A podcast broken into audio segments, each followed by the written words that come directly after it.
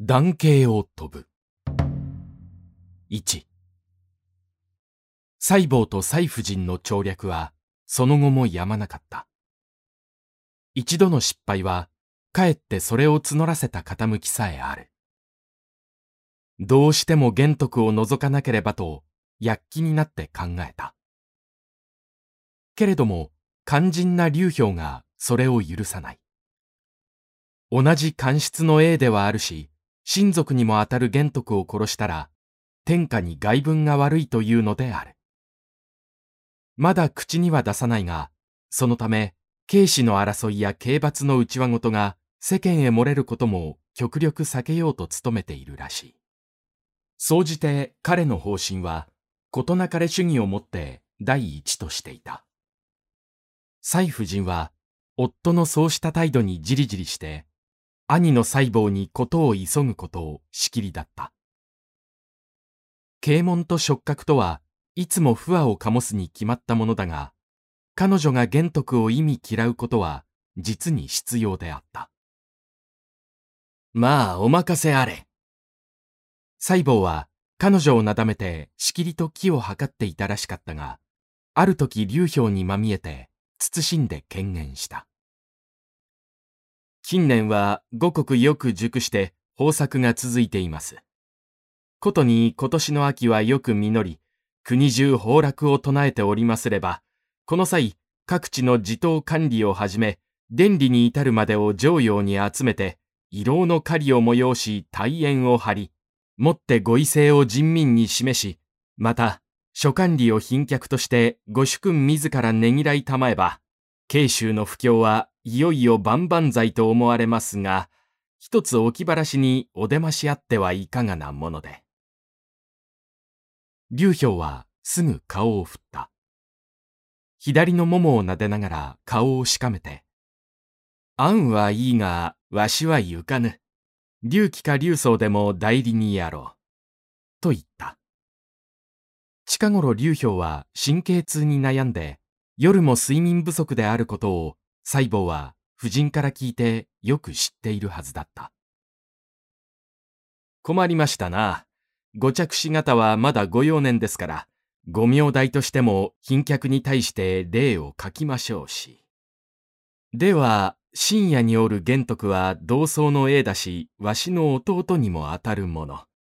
彼を生じて大縁の主人役とし、礼を執り行わせたらどんなものだろう。至極結構と存じます。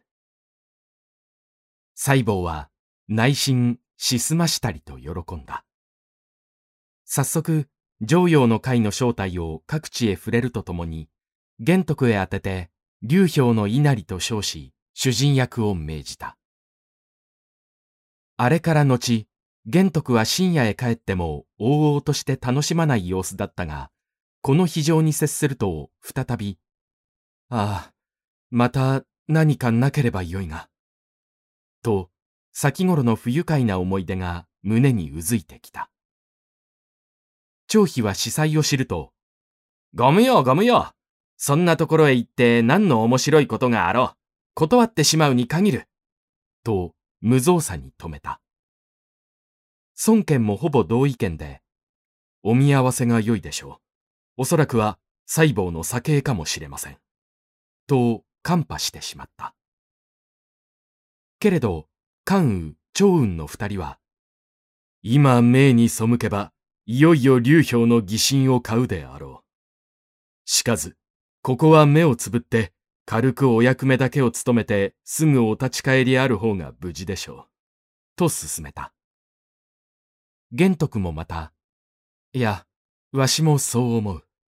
と、三百余機の友揃いを立て、長雲一名をそばに連れて、即日、常陽の会へ出向いていった。常陽は、深夜を去ることを遠かった。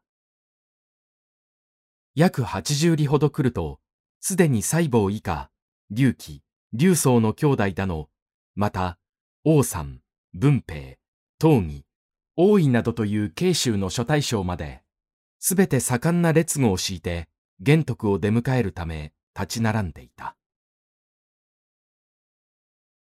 2この日介する者数万に上った。文官、軍理の賓客、皆清掃を凝らし、霊感の式場を中心に、縁として終点の星のごとく埋まった。両々たる総学理、玄徳は国主の代理として漢中の主座に着席した。この平和な空気に臨んで、玄徳は心にほっとしていたが、彼の後ろには、乱たる目を配り、体験を吐いて、我が主君に一子でも振るるものあれば許さんぞ、と言わんばかりな顔して自立している長雲支流があり、また、その部下300人があって、かえって玄徳の守備の方が物々しげに見えすぎていた。式は開かれた。玄徳は劉氷に代わって国主の北条を共に敬がするの文を読み上げた。それから諸品をねぎらう大宴に移って、観古近縁湧くばかりな音楽のうちに、料理や酒が洪水のごとく人々の家宅に供された。細胞はこの間にそっと席を外して、君、ちょっと顔を貸してくれぬか？と、大将海越に耳打ちした。二人は、人なき一角を締め切って首を寄せていた。海越、そっかも玄徳の毒に当てられるな。あれが真の君子なら世の中に悪党はない。彼は腹黒い共有だ。さようかな。まず、嫡男の龍樹君をそそのかして、後日慶州を横奪せんと企んでおるのを知らんか。彼を生かしておくのは我々の国の災いだと思う。では貴君は、今日彼を殺さんというお心なのか常陽の会は、実にそれを図るために催したと言ってもよろしい。彼を除くことの方が、一年の豊穣を喜ぶよりも、百年の安泰を祝すべきことだと信じる。でも、玄徳という人物には不思議にも隠れた人望がある。この慶州に来てからまだ日も浅いが、しきりと彼の名声は交換に伝えられておる。それを罪もなく殺したら、諸人の予防を失いはすまいか。討ち取ってしまいさえすれば、罪は何とでも後から唱えられる。すべてはこの細胞がご主君より任せられているのだから、ぜひそっかにも一匹の力を貸してもらわねばならん。主命とあればもだしがたい。五年までもなく助立ちいたすが、して貴君にはどんな用意があるのか。実はすでに東の方は剣山の道を西下の手勢五千余機で塞がせ、南の外門路一帯には最中に三千機を授けて伏兵とさせてある。なお北門には、細君の数千機が固めて、アリの這い出る隙もないようにしているが、ただ西の門は、一路断形の流れに行き当たり、船でもなければ渡ることはできないから、ここはまず安心して。ざっと以上の通り、手配はすべて整っておる。なるほど。必殺のご用意。この中に置かれては、いかな鬼神でも逃れる術はござるまい。けれど、貴君は主命をお受けかもしらぬが、こなたには直接お言いつけないことゆえ、後日に悔いのないよう、なるべく彼を生け捕りにして、慶州へ引かれた方がよろしくはあるまいか。それはいずれでもよいが。それと、注意すべき人間は、玄徳のそばに始終立っている長雲という大豪な武将。あれが目を光らしているうちは、迂闊に手は下せませぬぞ。キャツがいてはおそらく手に余るかもしれぬ。その儀は自分も思案中だが、長雲を話す策を先にすべきでしょう。味方の大将、文平、大井などに彼を艦隊させて別席の円楽へ誘い、その間に玄徳もまた、州が主催の園遊会へ臨む予定がありますから、その方へ連れ出して討ち取れば、難なく処分ができましょう。海越の同意を得、また良作を聞いて、細胞は、こと成就と喜んで、すぐ手はずにかかった。三、州の主催にかかる官賀の園遊会は、要するに知事以下の管理や州の有力者がこの日の統例と歓迎の意を表したものである。玄徳は迎えられてそこへ臨んだ。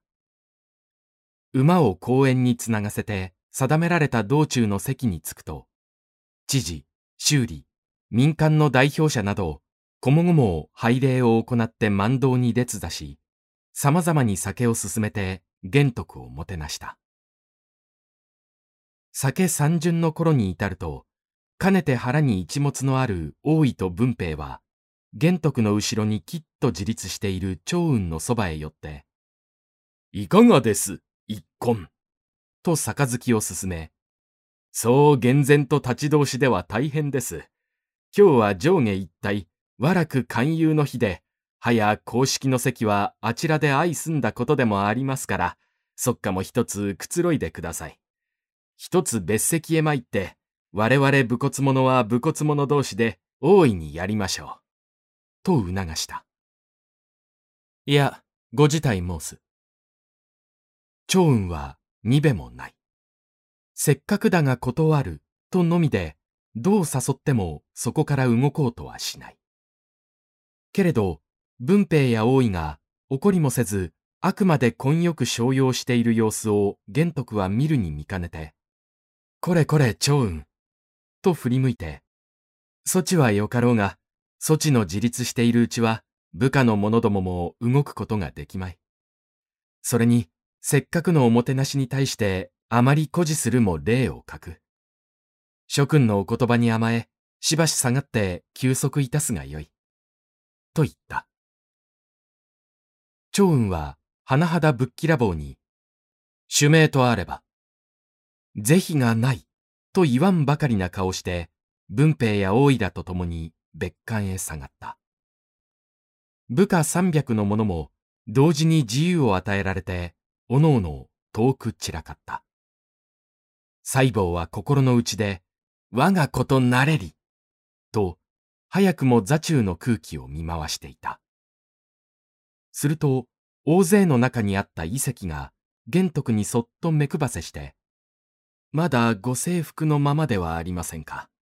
衣を置き換えなされてはいかが、と囁いた。意を悟って、玄徳は川屋へ立つふりをして公園に出てみると、果たして遺跡が先に回って木陰に待っていた。今やあなたの一命は風前の灯火にも似ている。すぐお逃げなさい。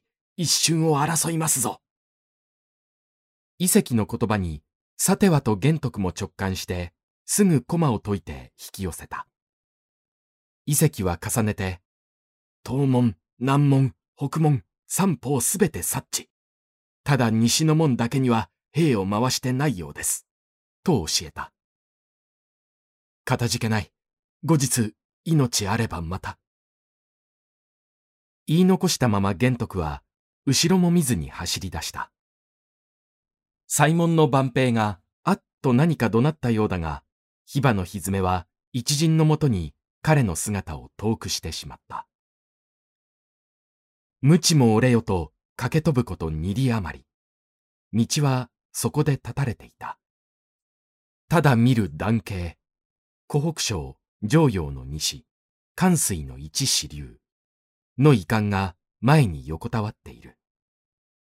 断層を成した激流の見渡す限りは、白波天にみなぎり、本当は軽嘆を噛み、岸に立つや否、馬いななき、衣はさっさつの霧に濡れた。玄徳は馬の平首を叩いて、適路、適路、汝、今日我にたたりをなすか、また我を救うや。将あらば助けよと叫び、また、心に天を念じながら、いきなり本流へ馬を突っ込んだ。激浪は陣馬を包み、適路は首を上げ首を振って波と戦う。そして、辛くも中流を突き進むや、約三丈ばかり飛んで、対岸の一隻へ水煙とともに飛び上がった。4玄徳も、またその乗馬も、共に身震いして満身の水を切った。ああ、我生きたり。無事大地に立って断形の本流を振り返ったとき、玄徳は叫ばずにはいられなかった。そして、どうして小栄太郎と、後からの戦慄に襲われて、呆然、なおも身を疑っていた。すると、谷を隔てて、うーいと、誰やら呼ぶ声がする。誰かと見れば、細胞であった。細胞は、玄徳が逃げた後で万平から急を聞くと、すぐカンバを励まして追いかけてきたが、すでに玄徳の姿は対岸にあって、眼前の断形に、ただ身を寒うするばかりだった。粒子君、粒子君、何を恐れてそのように逃げ走るか。細胞の呼ばわるに、玄徳も、こなたから公正で答えた。我と汝と何の怨恨かある。しかるに、汝は我を外戦とする。